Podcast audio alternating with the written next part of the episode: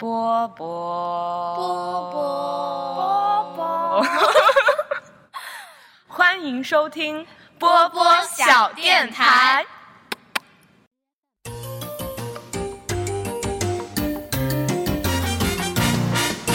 哥哥讲故事，妹妹成悄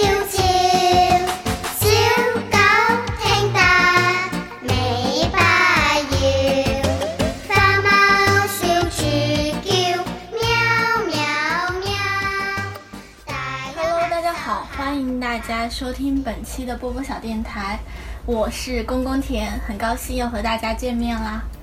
呃，大家好，我是公公田的室友彼得潘。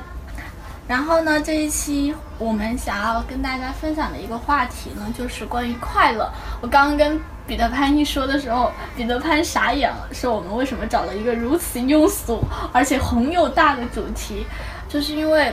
我今天就从早到晚碰到了一些事情，然后这些事情慢慢的在我心里面揉在一起，最后就揉成了这个主题。然后这些事情我们等一下慢慢讲。首先想要问一下彼得潘，生活里面有没有特别快乐或者特别不快乐的时候？然后你会觉得你的主导你情绪的因素里面最重要的一个部分会是哪个部分？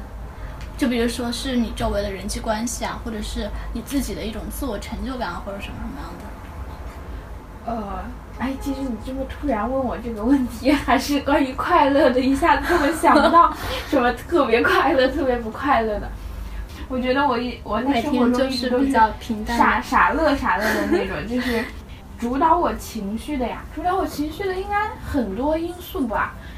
呃，就是你随便在路边走，或者看到什么都可以，都会觉得呃好玩或者怎样。突然觉得生命很有意义，突然觉得生命很有意义。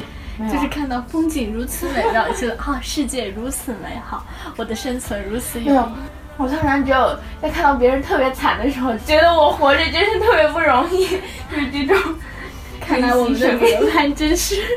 一定要比惨才能找找到自己的可贵，也是很神奇的。其实回归到今天我刚刚说到的，就是我今天的经历，为什么想聊这个主题？因为我最近这一个星期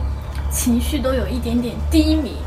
可能也不太能看出来，但是我觉得原看出来了，真的吗？对，因为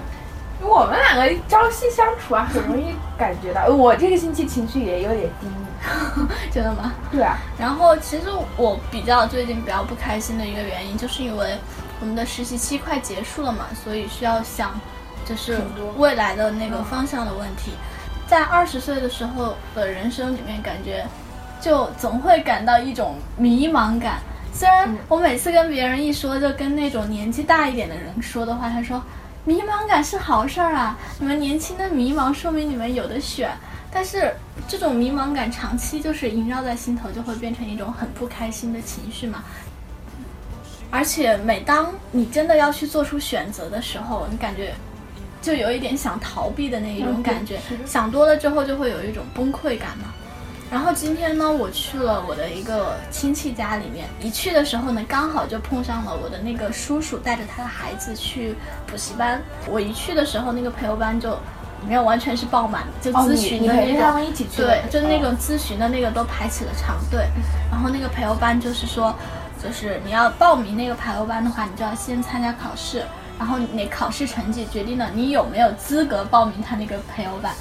他那个培优班，你报名之后还要跟你根据你的分数分成什么基础班、启航班、提高班，一层一层的。然后我就问我那个妹妹，她说她现在已经报了一个数学提高班，还有舞蹈班，还有小提琴的课，现在还要报一个英语的培优班。嗯，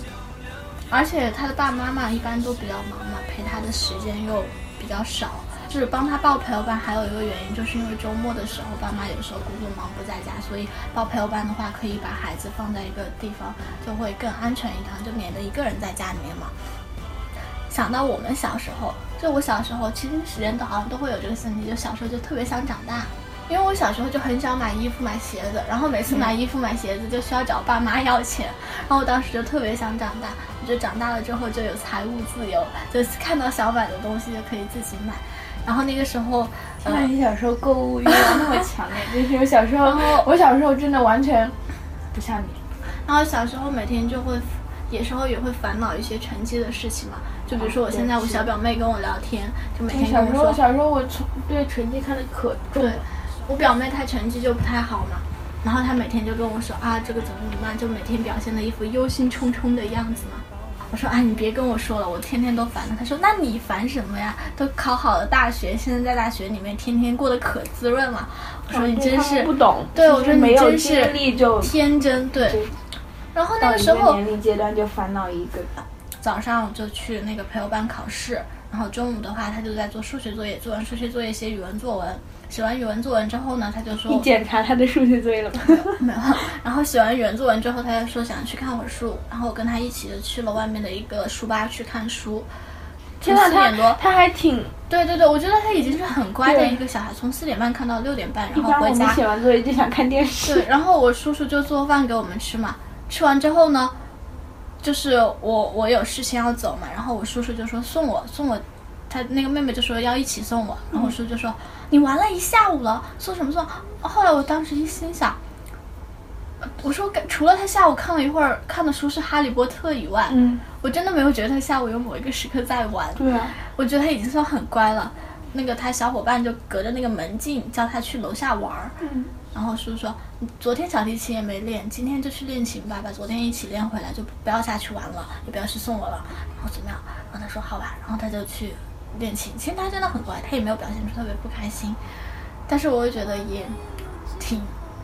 啊，可能是我瞎操心吧，觉得他也会有自己的那种烦恼啊或者什么的。那个妹妹就会，我那个叔叔算是一个比较成功的人设，在外人眼里面，就至少事业有成啊，有有感觉对有房有车都很好了。然后那个妹妹今天就跟我说，不知道为什么就觉得她爸爸最近一段时间就特别的不开心，包括我今天晚上，我觉得他突然就那样对那个妹妹说：“你见那……其实他并不是觉得他女儿最真的在玩，只是他自己内心有一种很莫名其妙的焦虑，但是就是在跟家人相处的时候就很自然的就发泄出来。然后我每次去我叔叔家的时候，他下午都趴在瘫在沙发上。就就就很疲惫的样子，整个人就特别疲惫。然后他今天开车就送我去那个地方的时候，我就问他，我就说我说妹妹经常说你特别不开心，然后我说我感觉你最近特别焦虑，就有时候给人一种特别焦虑的感觉。包括我觉得我今天觉得那个妹妹一天都很乖啊，就你还怪她一下午都在玩，我觉得她真的一下午基本上没有怎么玩。如果连看课外书都叫玩，看了课外书还是哈利波特，又不是什么那种特别没有营养的那种，他就说。反正就说他这个年龄啊，什么中年危机啊，或者怎么怎么样怎么怎么样，然后就感觉到了这个年龄，觉得什么都抓不住一样，然后各个方面的烦恼，感觉好像每个人都不是很开心一样，就突然就觉得，我不知道为什么像是不是像你说的那样比惨一比，我突然就觉得我没有那么不开心了，就虽然觉得自己挺迷茫，但是二十岁好像。啊，迷茫是迷茫，但是你还年轻，你还有很多事情去可以做，而且我觉得好像我们对于我们来说，就很很小的一点事情就能得到很大的满足一样，就能很开心很开心。我们一起可能去逛个街，在街上买个十块钱的好大的鸡排，都能一起很开心的吃完。但是感觉 想吃。对啊，就感觉有些人就怎么样都开心不起来，整体的一种感觉，你会觉得你周围的人是快乐的多于不快乐的，还是不快乐的多于快乐？不是还有那么一首歌吗？啊，你不是真正的快乐。我感觉当时那首歌能那么火，就是因为感觉好多人戳中了就很多人的心那种文艺小青年的点就被戳中了啊！什么我每天都在假装 happy 啊，但是其实我的内心是万分啊天哪，愁这好好好文青，有种非主流的感觉，什么明媚的忧伤，不是郭敬明我前？两天走在路上就在想，我以前为什么那么喜欢那首歌，但我现在其实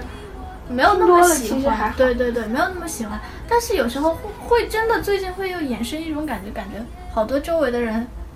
为什么就是被倒出来的都是负能量，你知道吧？就听到了很多也是负能量，就包括我之前跟你说过单位里面的哥哥啊，就是每天真的是每天我看到他在单位里面都笑得特别开心，然后我一直以为他就是那种憨憨的，嗯然后啥都不想的那一种特别快乐的那种人，但是跟他一起出去的时候，就没有别人的时候，他跟另外一个姐姐聊天儿，就倒的全是苦水啊，包括呃自己多么讨厌这份工作啊，想跳槽啊，但是又不敢跳槽啊，自己想做的事情怎么被领导全都否了呀？然后领导多么无理取闹啊！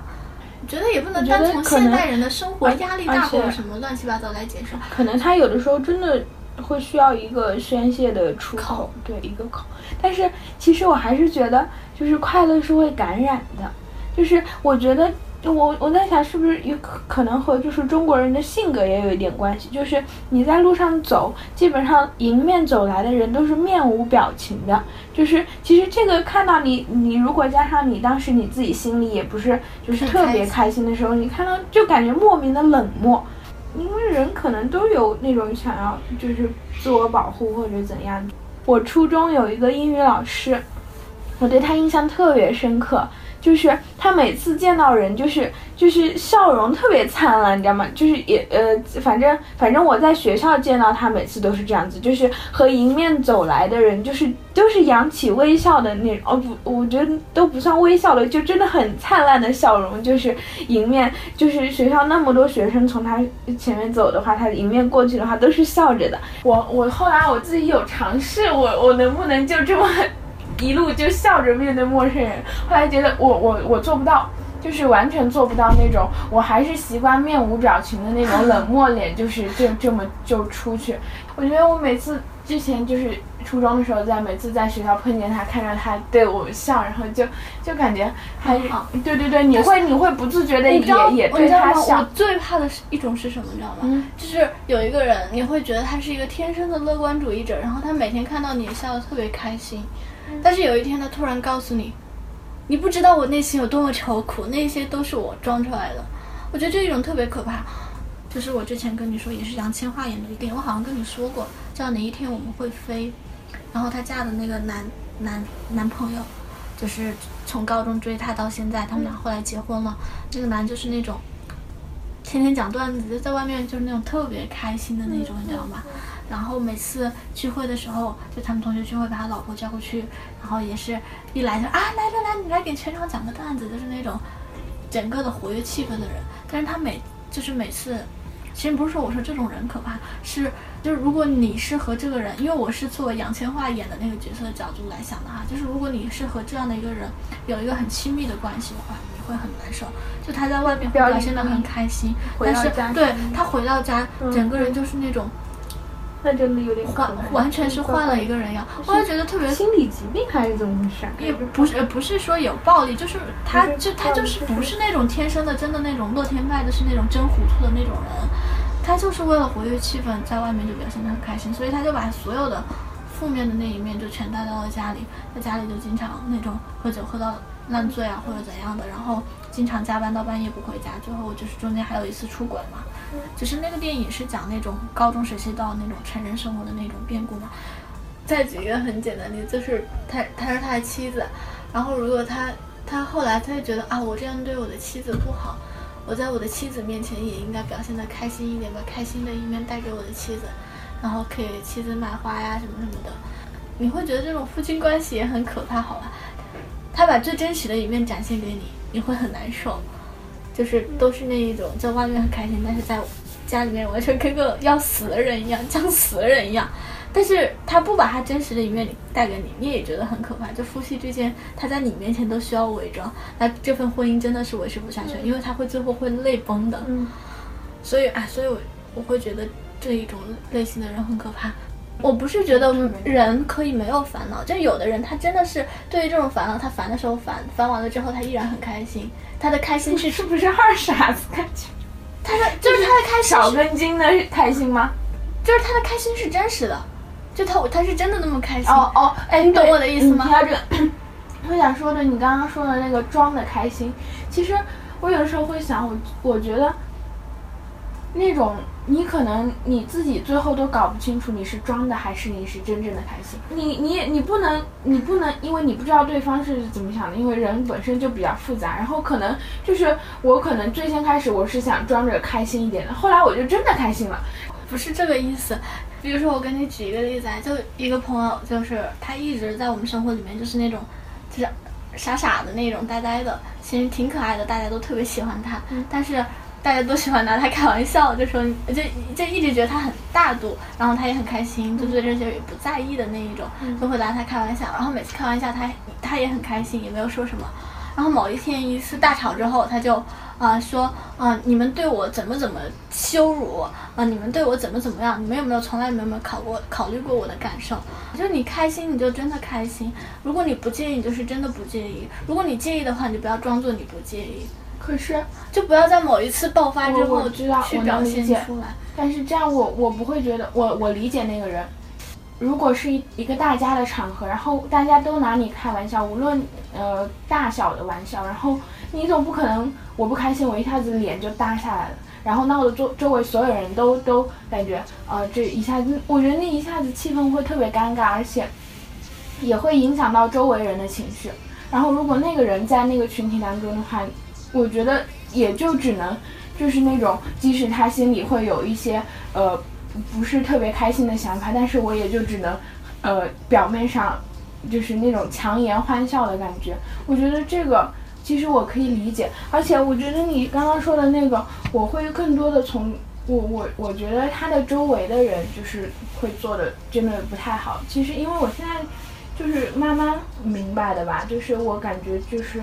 呃，其实与人交往过程中，其实我现在我觉得就是无论就是多么大小的玩笑，就是可能你当时觉得呃无无无伤大雅的东西，但是很有可能就是会戳到别人的心里，所以。其实我现在觉得与人交往真的挺挺累的，就是你不知道你什么时候说一句话就突然就伤到了人家，可能那个事情在你看来完全就是一件小事儿，然后你就根本不知道人家在纠结什么，但是别人可能就真的会很在意，然后所以我觉得那个他的那些周围人如果真的那样子的话，真的这样这样本身那种行为就很不好。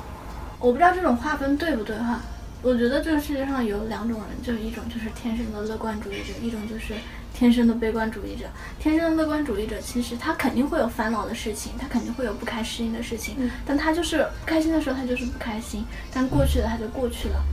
然后他开心的时候表现的开心都是很真实的。然后还有一种就是那种天生的悲观主义者，在很多时候他就很容易想很多和然后不开心，但是他会有时候不知道为什么会去装成那种乐观主义者一样的。就是如果你一开始就告诉我你是一个很敏感很那个的人，我以后跟你相处的时候，我就会以一个很敏感很那个的方式去和你相处。如果你一开始就告诉我你就是一个啊、无所谓啊比较开心介意的也那么少的人，然后我就会以一个介意那么少的人去跟你相处。然后你一开始告诉我你是一个介意很少的人，然后我就很很无所顾忌地去跟你相处。然后你某一天大爆发，你回来告诉我，哦不，其实我都在乎，我都在意。但是我觉得这个，我是觉得，可能他可能内心很细腻敏感，然后他那个外面的那个快乐，就是可能是他自己的一种保护色或者什么，就是就是 开始唱歌了。就是那种你在或者你他是他从从他的那边觉得，呃，我要表现的快乐高兴一点，然后我才能更加合群融入这个群体。我觉得这个想法没有错。就是人他总会想要融入一个群体，他不可能就是如果他呃就是他可能心思细腻的那方面，就每天就觉得就是自己一个人呃很孤单，然后特别那个，然后特别想要融入那个群体，用我的就我表面的快乐去那个融入那个群体，挺可怜的。多累啊，我觉得一生都在假装。但是这个，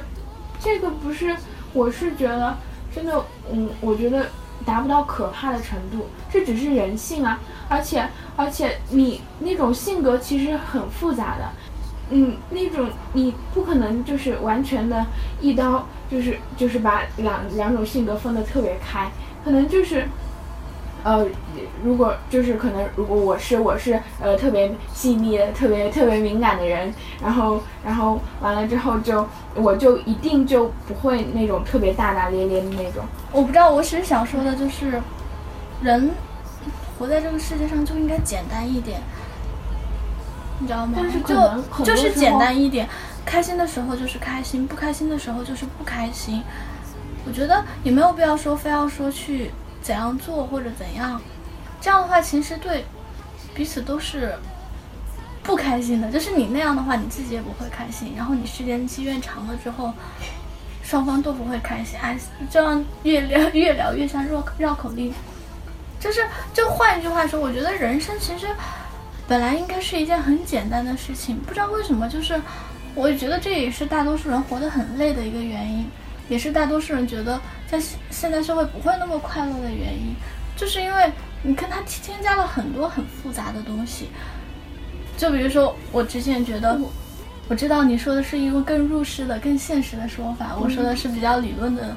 理论的人生那个。其实你说的那个，其实我我我觉得我在某一个呃时段是那样子的人，然后而且而且我觉得并没有错，我没有而且说最后最后我觉得结果是好的。就是我作为一个我我我不想说我的例子，然后你再剪上去放上去，我就不想。然后我是觉得，真的就是因为你可能你可能从小到大没有体会到那种就是被一种排挤，然后或者或者说你想进入一个群体的那么强烈的一个心情。我我先解释一下，我说的就是简单真实做自己，呃，并不代表就是说你要摆臭脸给别人看。我今天心情不好，我一定要摆臭脸给人看，或者怎样的。就是就比如说你今天心情真的很不好，你可以选择跟我说，我今天心情不太好，可能说话会有一点不太好，或者怎么样，请你包涵一下。就是就是在不伤害别人的情况下，就是没有人肯定有权利，就是因为我今天心情不好，我就要摆臭脸，让周围所有的人心情不好。这样的人没有人会喜欢的。但是也并不代表着你一定要去假装来告诉所有人啊，我我 OK，我没事儿或者怎样的。我觉得人生简单一点就在于。你不开心，你就说我可能今天不太开心，希望我的不开心不会影响到你，但是我也不会跟你一起假装我今天会特别开心的这一种。然后我觉得你说的那种呃受排挤那个，我觉得那是因为你完全不顾别人的感受，你不开心了你就啊就摆各种臭脸或者怎么怎么样。才受排挤吗？对，不是啊，他是？那那就是那就是你周围的人有问题可能是有各种问题的啊，就是就像比如你新换到一个新的环境，然后你可能融入不进去，然后你特别想融入那个环境，然后或者或者是呃之前那种就是在在学校其实很容易遇到转学生就经常会遇到这种问题啊，然后你从一个你陌生你到一个陌生的环境去，你肯定会想融入那个群体。哎，你刚才第一个说什么的？第一个你后来说长了，我第一个你第一个说的啥？我都忘了什么第一个。就是你前面这一段的第一点说的是什么？我不记得了，我刚刚我们没有逻辑。就是，哎呦，你刚刚有个特别想说的，被忘记了，我我不记得了。你刚刚第一个说的是什么来着？嗯，然后进入到不行，忘记了，太难受了。我这是个点，我要驳回去。驳个屁呀搏！所以呢，我们在这儿沉默的等你想。你可以听个回放。哦，算了吧，回个屁呀回，那么长。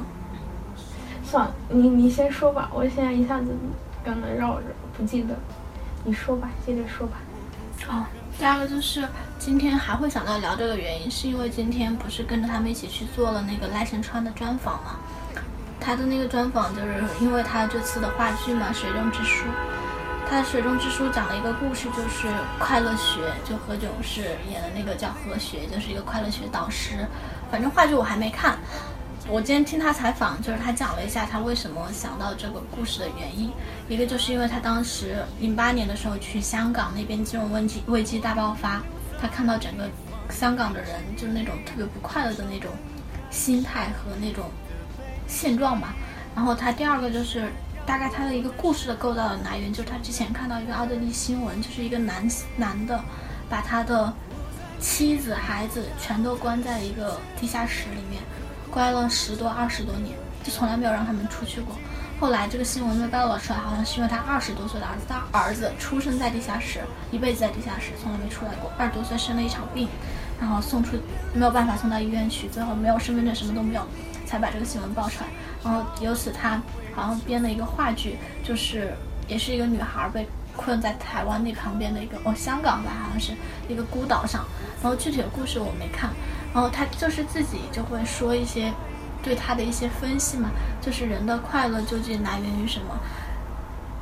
他说的就是，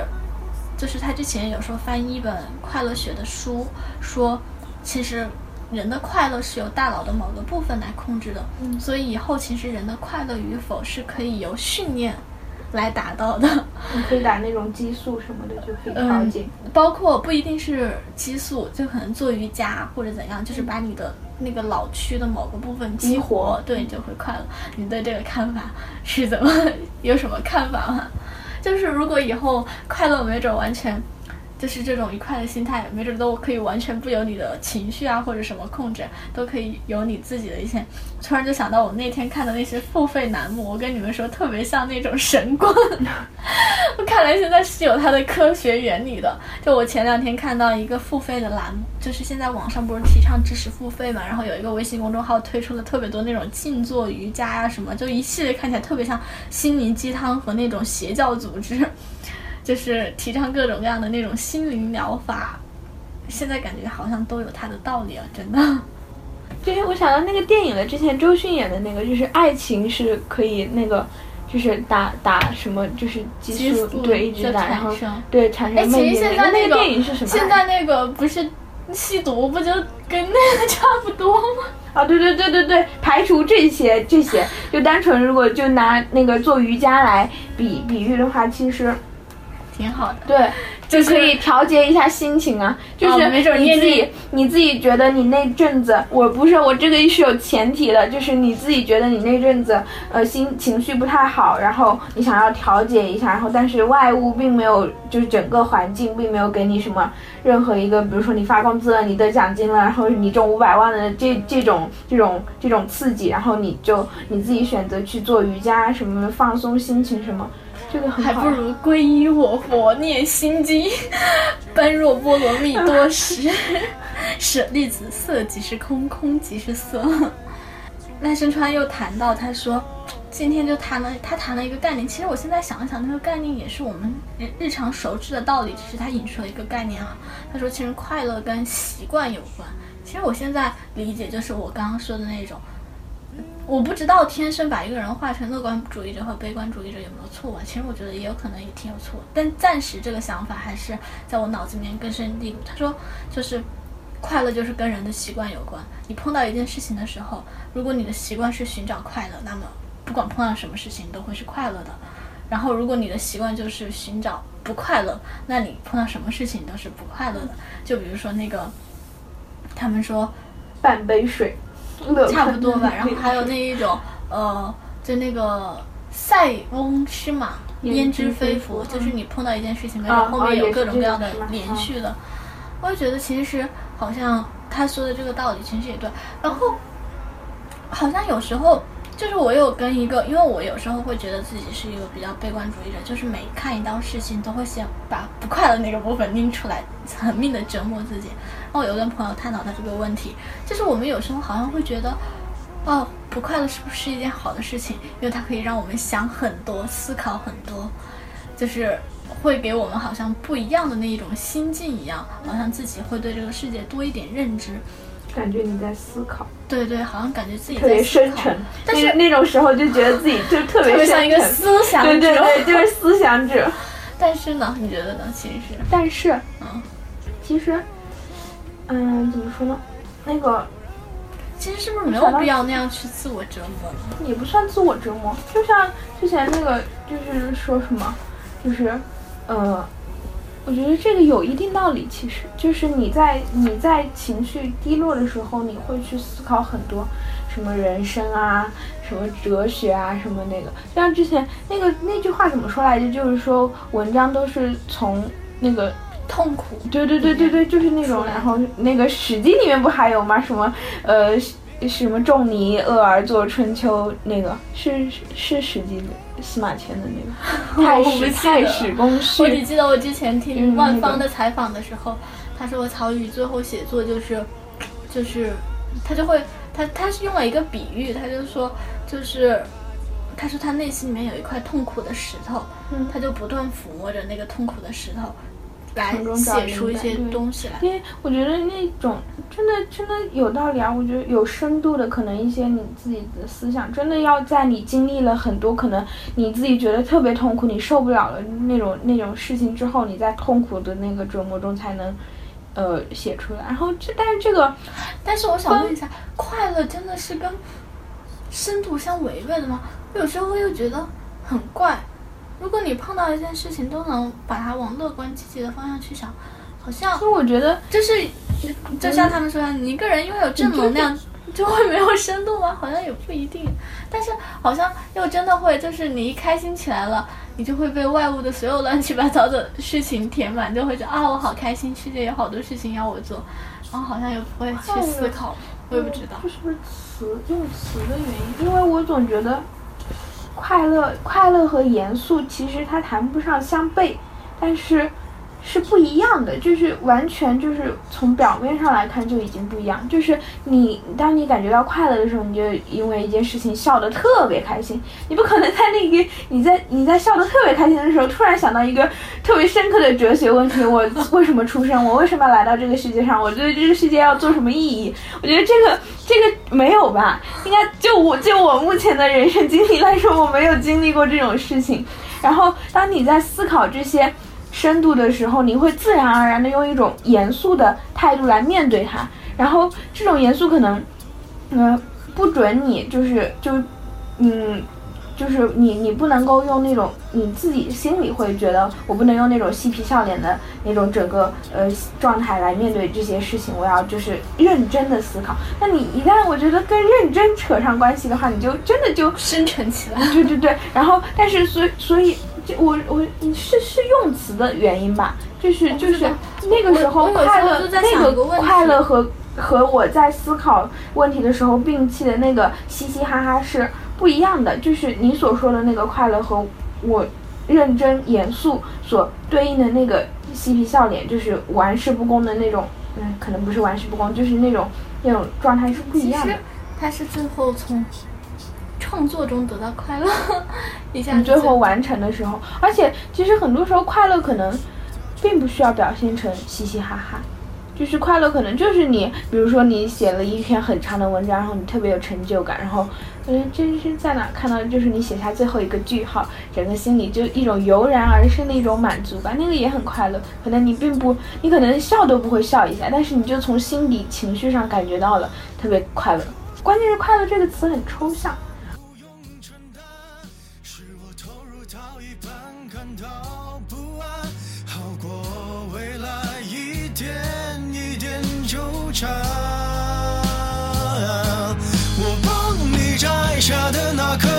价指环，想怎平复从万人群涣散，心很酸，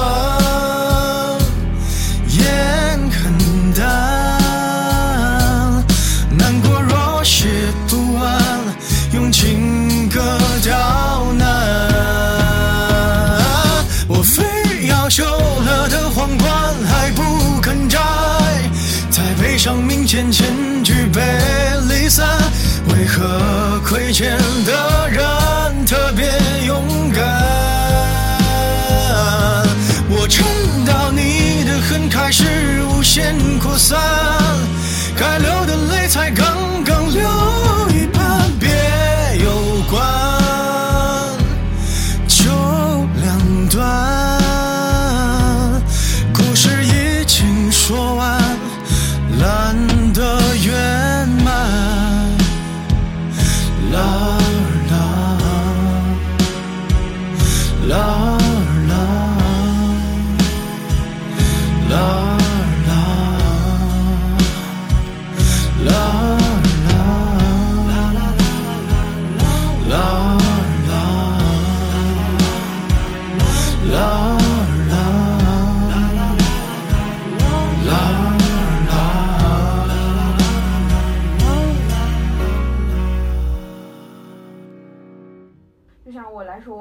是习惯所有的情绪我自己消化，就是我不想就是跟别人说，消化得了吗？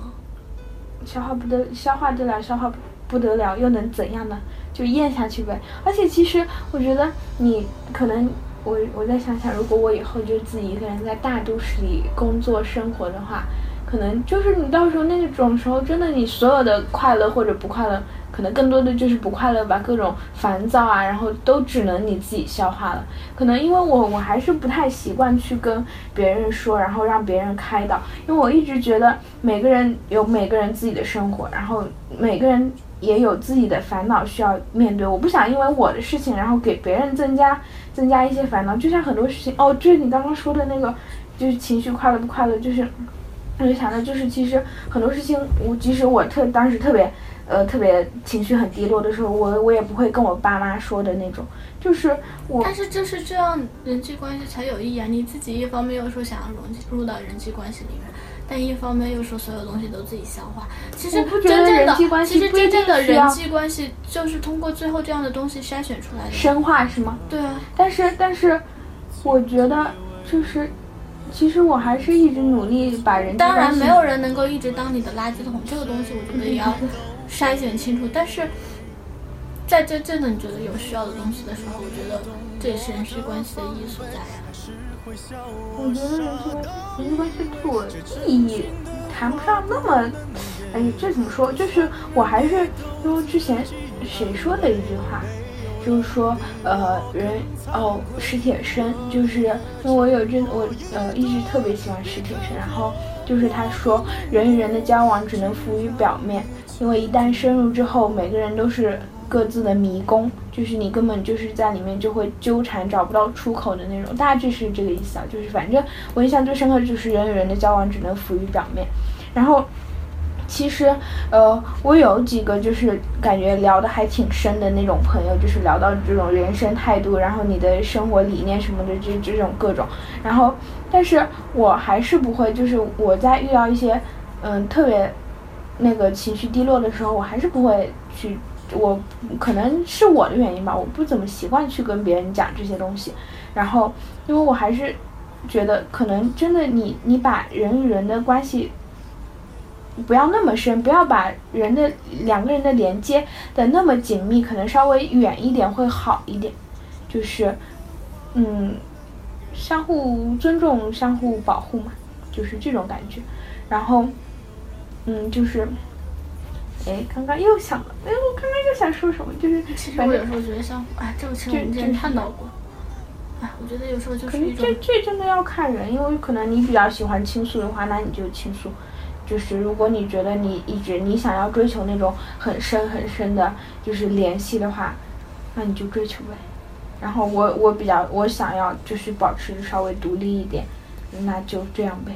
就是你你找到一个你最喜喜欢，就是你最舒服的一个那种方式，人际交往的那种方式就好。因为我也嗯我也没有把它看得特别太重。而且我我是觉得，你可能你你说就是那种各种负面的情绪，你自己自己消化，你最后消化不了。我有很多时候我消化不了，但是时间会 会就是你时间流逝之后，不是不是就是对啊，真的有啊，就是你就慢慢的你生活里面有就有一些别的事情，你就忙那些事情了，然后你这这一段你消化不了的情感或者乱七八糟的东西就被你自然而然的放下。你也就接着继续接着傻乐傻乐，而且可能那个你那个不开心那个点，我一直觉得是没有所谓的，就是你不开心就是不开心，不开心一阵子就过去了的那种。我觉得我觉得一直过去不了。我觉得有些人是对生活的某一个方面有一个执念，然后当这个执念一段有一点点受阻的时候，他就会不开心。这是我最近想到的啊。是你吗？我我不觉得，不仅是我，我觉得是所有跟我性格类似的人。就比如说，我觉得我的执念是一种，除了真实以外，呃有也有吧。我觉得更多的是一种自我感受和自我实现，我知道，就是就是能让我觉得最舒服的方式，就是可能是，呃，其实那些事情跟我无关，就是离我没有那么近，也没有什么关系。我觉得能让我特别不开心、长时间抑郁的是一种，可能需要跟自我追求的东西相背离的那一种。就是我比较执着的点是，我自我的愉悦，懂吗？大概能 get 到吗？大概能 get 到，但是这是我自自我的愉悦是，我自我的愉悦是源自于我所追求的那一种生生活方式，就可能比较简单或者比较真实或者怎样的。但是，一旦发现，就是我的生活轨迹可能要往与我这个相违反的这个一面来走的时候，我就会很不开心。啊，其实我也并不太理解我在说什么，大概就是那样的一个意思。每个人的生活都有一种莫名其妙的执念，然后如果你能真的有一天把它完全放下的话，就是平静的生活，其实你可能会开心很多，或者其实我最喜欢郑板桥说的四个字，就不是说的，就是难得。胸无大志，你不要给我捣乱！胸有成竹。你不要给我捣乱！就是难得糊涂。我一直我我感觉我一直在想，就是你可能我有点对应你的那个说的那个执念。其实你很多东西你你不要看的嗯哦这这不能跟你说，一旦成为执念，你就真的看不清了。就是可能还是就是我我我觉得我知道那种我知道境界特别常有人好。有人说，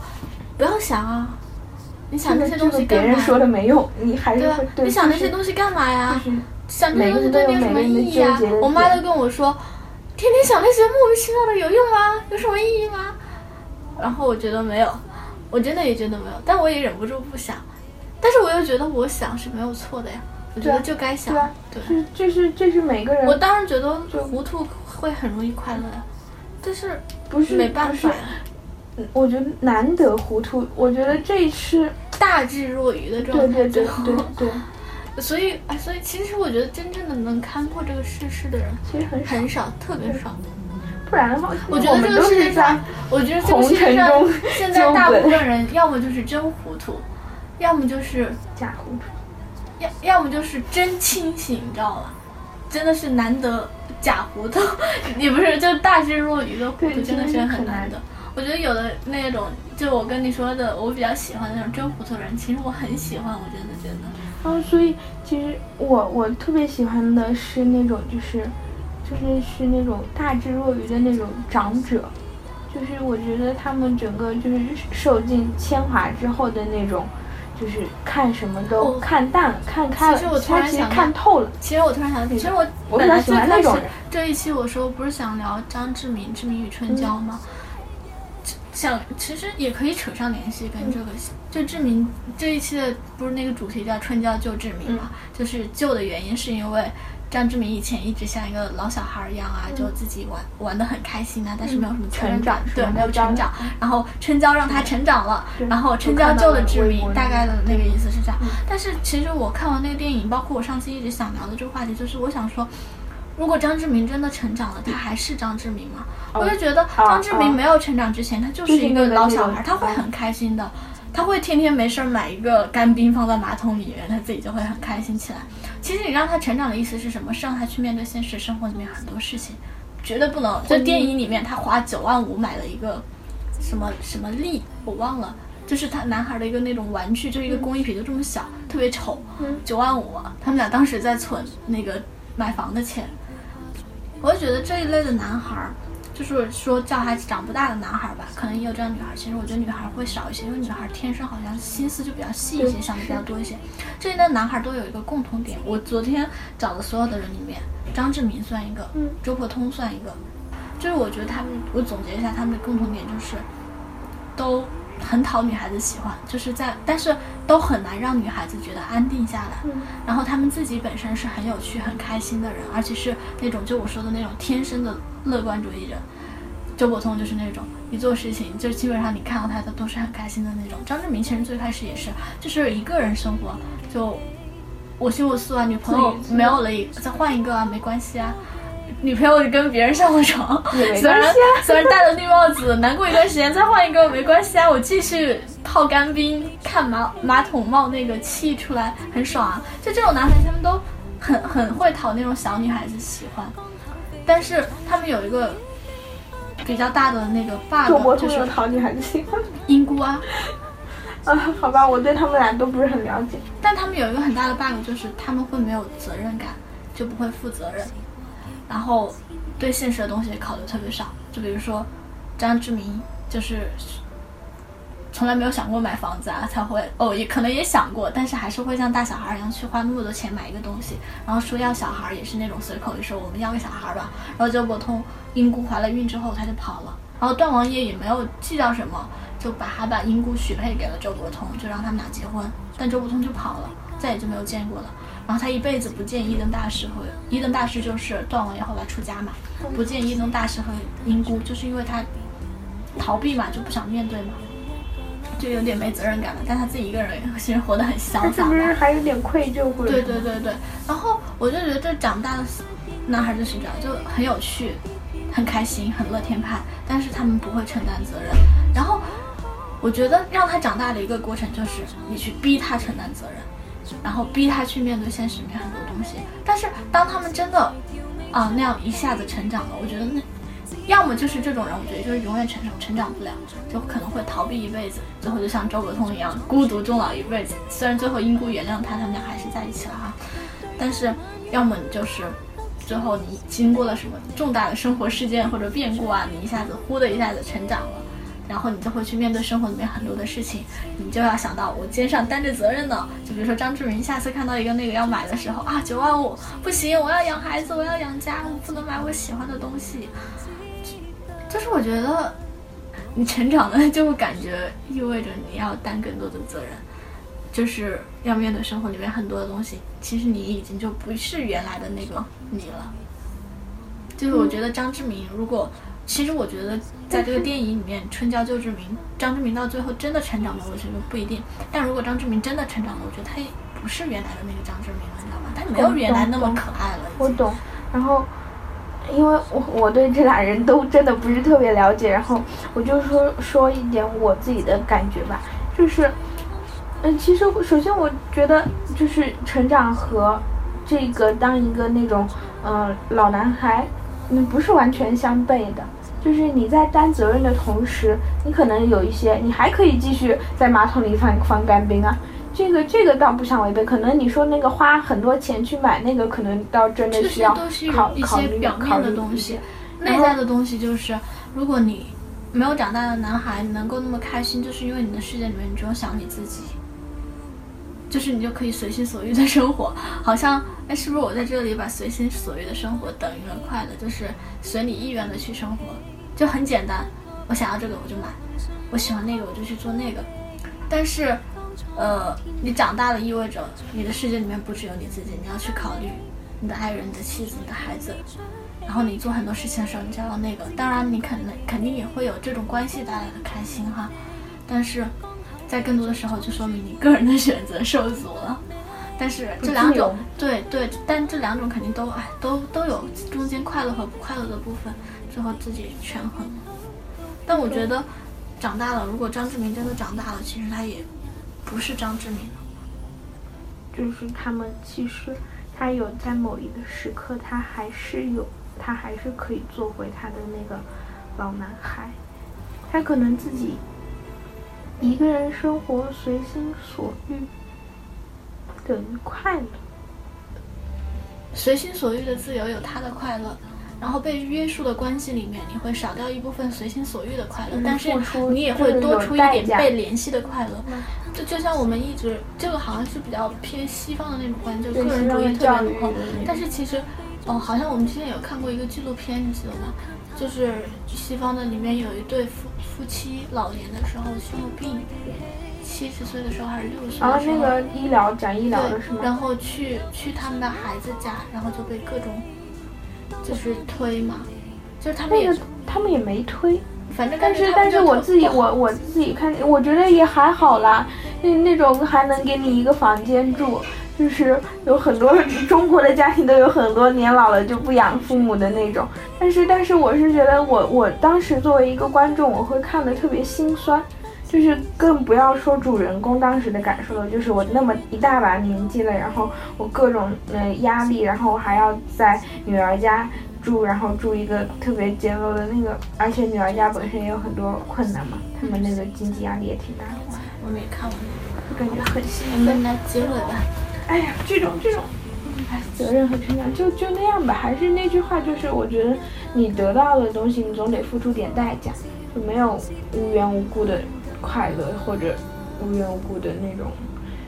啊，对，就这样。我们来结个尾吧。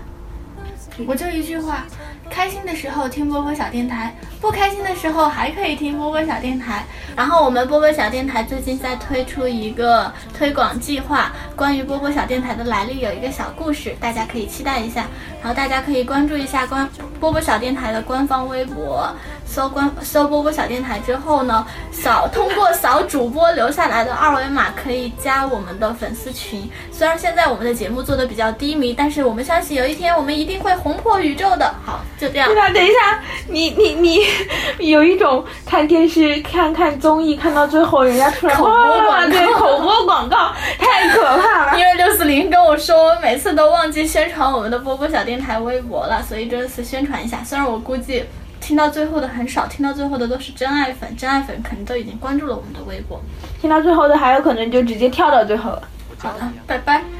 拜拜。赔他尿费你，他尿费的，自己人还是你永远都是个乐子，乐子，你是一个乐子。是你是你，才是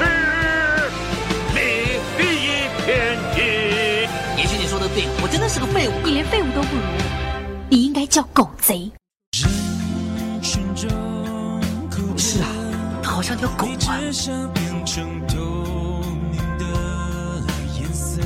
骗客户是吧？你打算赢了你？对吧？想还手啊？杀我！我死都不相信每个人都讨厌我，喜欢我的人举手。我做错什么了？为什么老是针对我呢？你想知道为什么是吧？我是想知道为什么。我劝你们脚踏实地做题嘛，学人家讲理想。做人如果没梦想，那跟咸鱼有什么分别啊？其实我可以。你只欠一个机会。是啊，就给我个机会啊！我一定会红透半边天的。我相信你，你一定行的。现在全世界只有你称赞我，我真的很感谢你。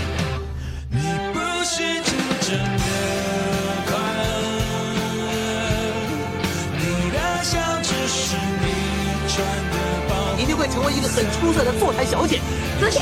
一定会成为一个很出色的司马罗大人。小姐，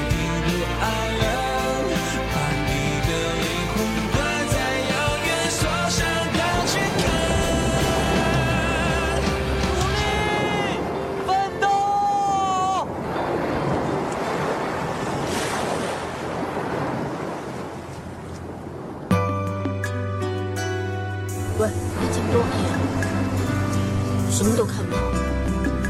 也不是了，天亮之后就很漂亮。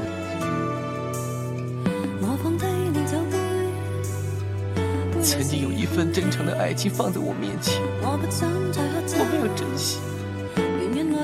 我不是跟你说过，女孩子把眼睛闭起来就是让你吃你糖。当我失去的时候，我才后悔莫及。人世间最痛苦的事，莫过于此。如果上天能够给我一个再来一次的机会，我会对那个女孩子说三个字：我要你啊！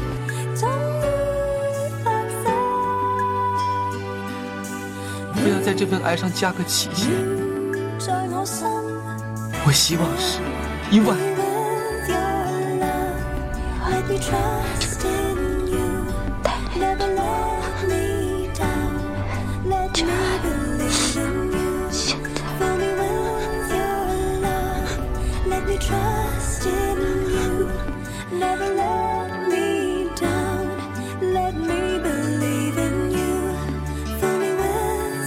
现在你对大爱、小爱、男女之爱是怎么看的？男女之爱也包含在所谓的大爱之内。